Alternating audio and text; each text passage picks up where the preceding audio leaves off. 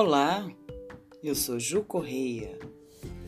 Trago o conto O Barba Azul, do livro Histórias da Carochinha, editora Ática, de 1986.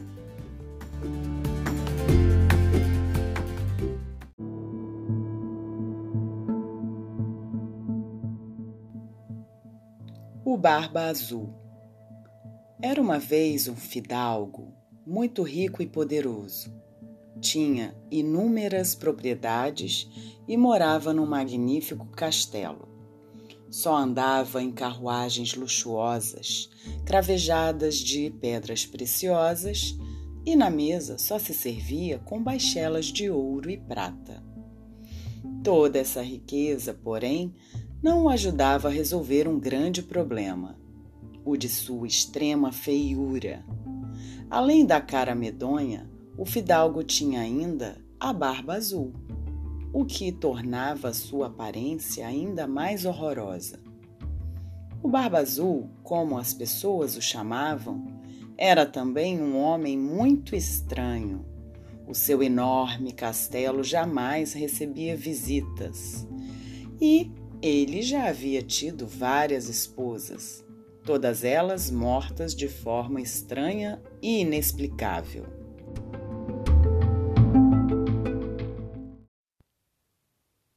Depois de ficar viúvo pela vigésima vez, o Barba Azul resolveu se casar de novo. E desta vez a escolhida foi a filha de uma vizinha, uma jovem muito bonita, chamada Helena.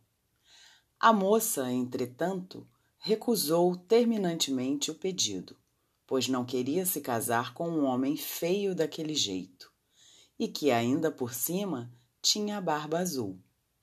Além do mais, ele já era viúvo vinte vezes, sem que ninguém conseguisse explicar o que era feito de suas esposas. Mas o Barba Azul não se deu por vencido com a recusa e, para se fazer simpático aos olhos de sua pretendida, convidou-a, juntamente com um grupo de jovens amigos da moça, para passar alguns dias em sua companhia. Por uma semana inteira houve festas no castelo do fidalgo.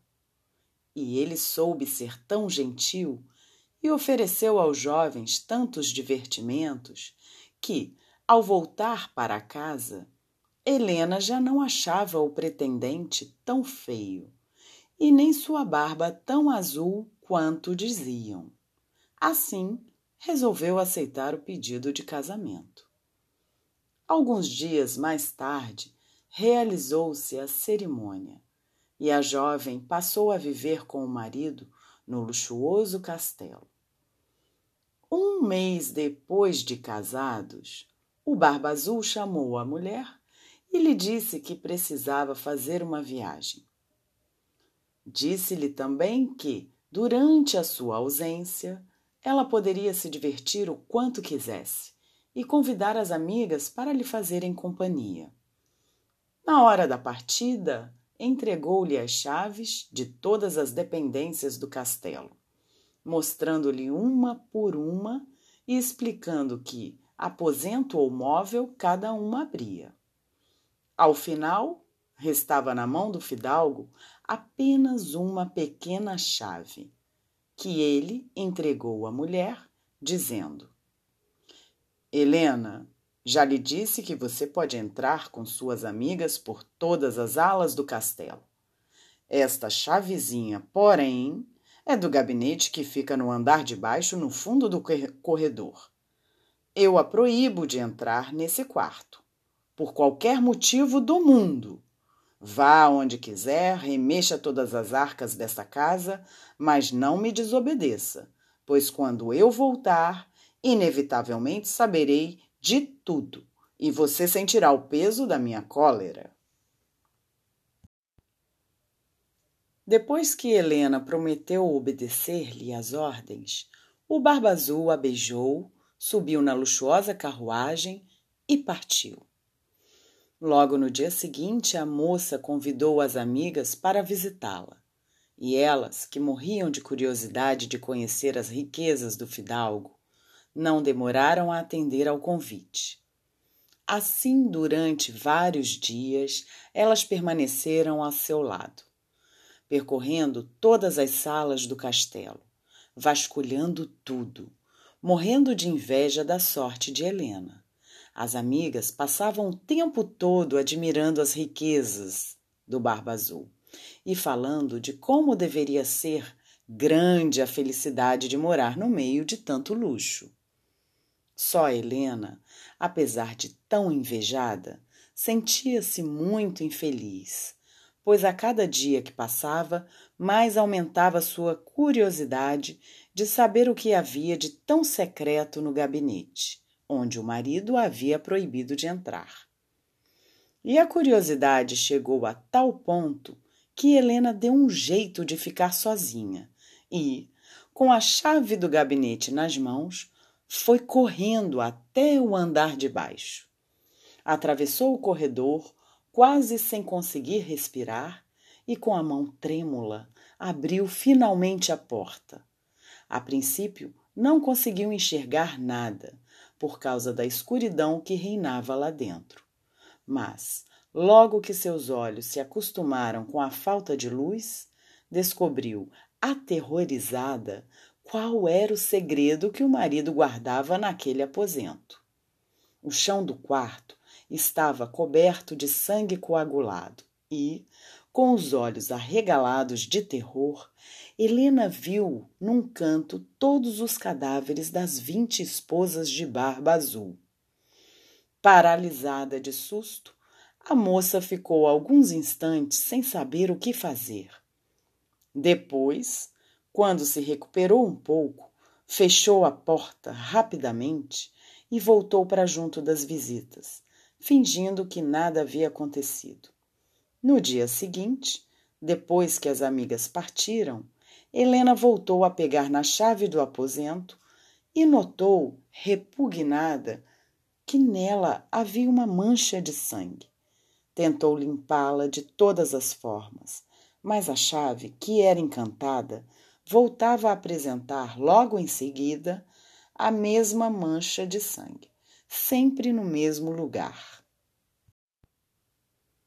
Barba Azul voltou para casa antes do dia previsto. A esposa o recebeu muito nervosa e, por mais que tentasse mostrar-se alegre com seu retorno, o medo transparecia em todos os gestos que ela fazia.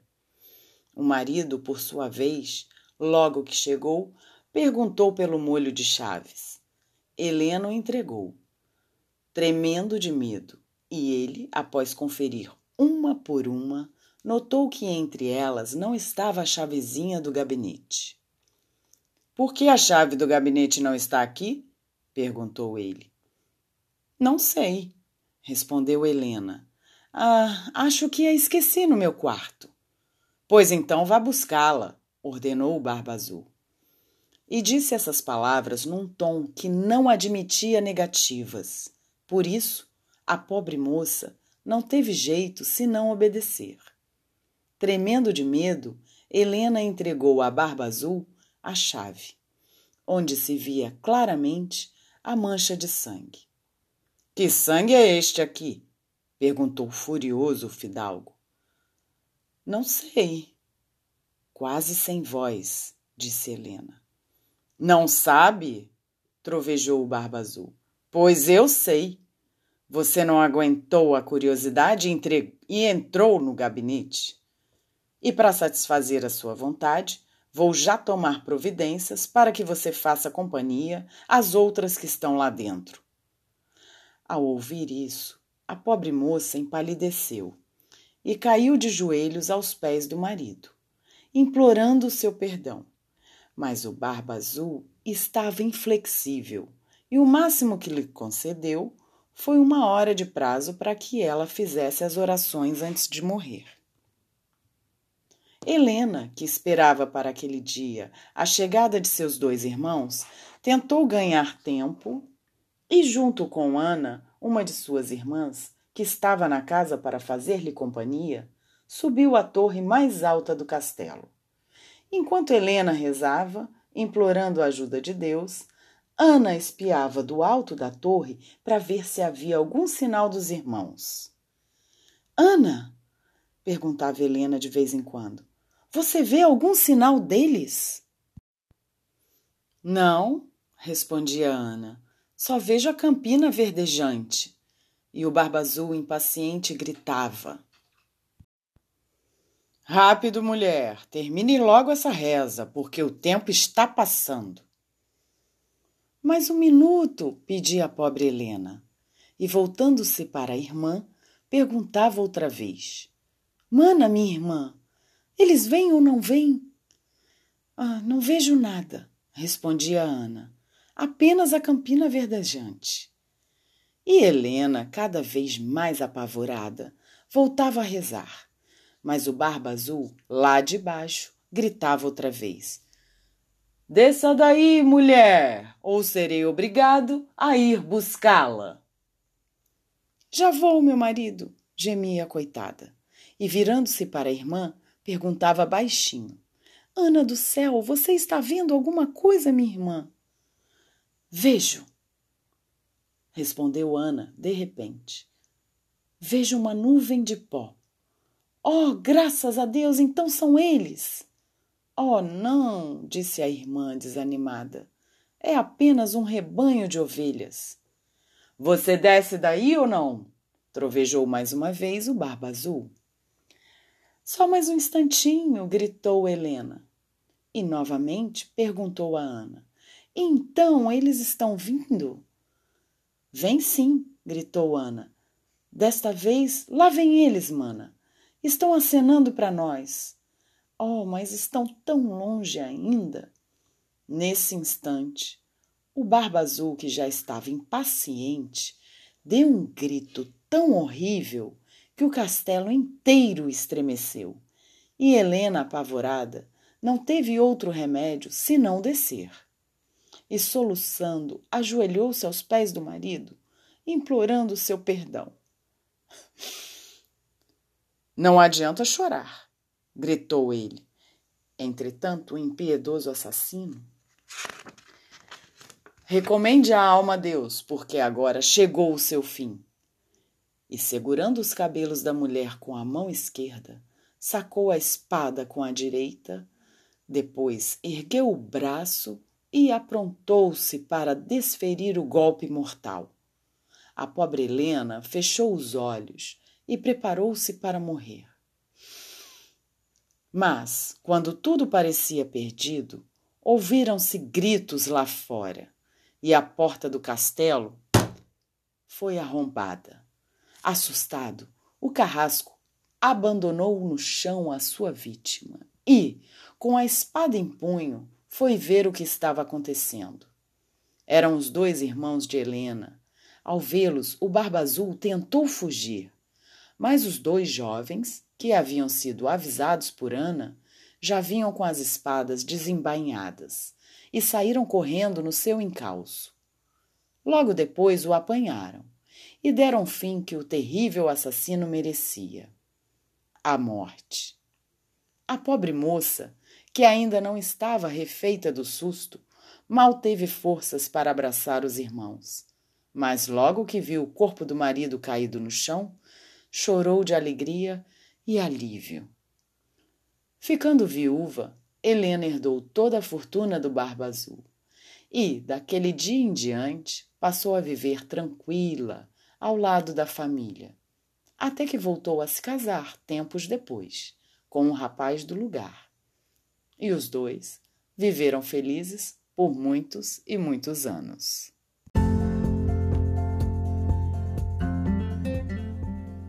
Aqui é Ju Correia do podcast Conversa ao Pé da Letra do Ouvido. Espero que essa história, esse conto nada infantil do Barba Azul, possa lhe servir para o início de uma conversa entre os jovens, cujo tema principal pode ser o feminicídio, do tempo medieval aos dias atuais.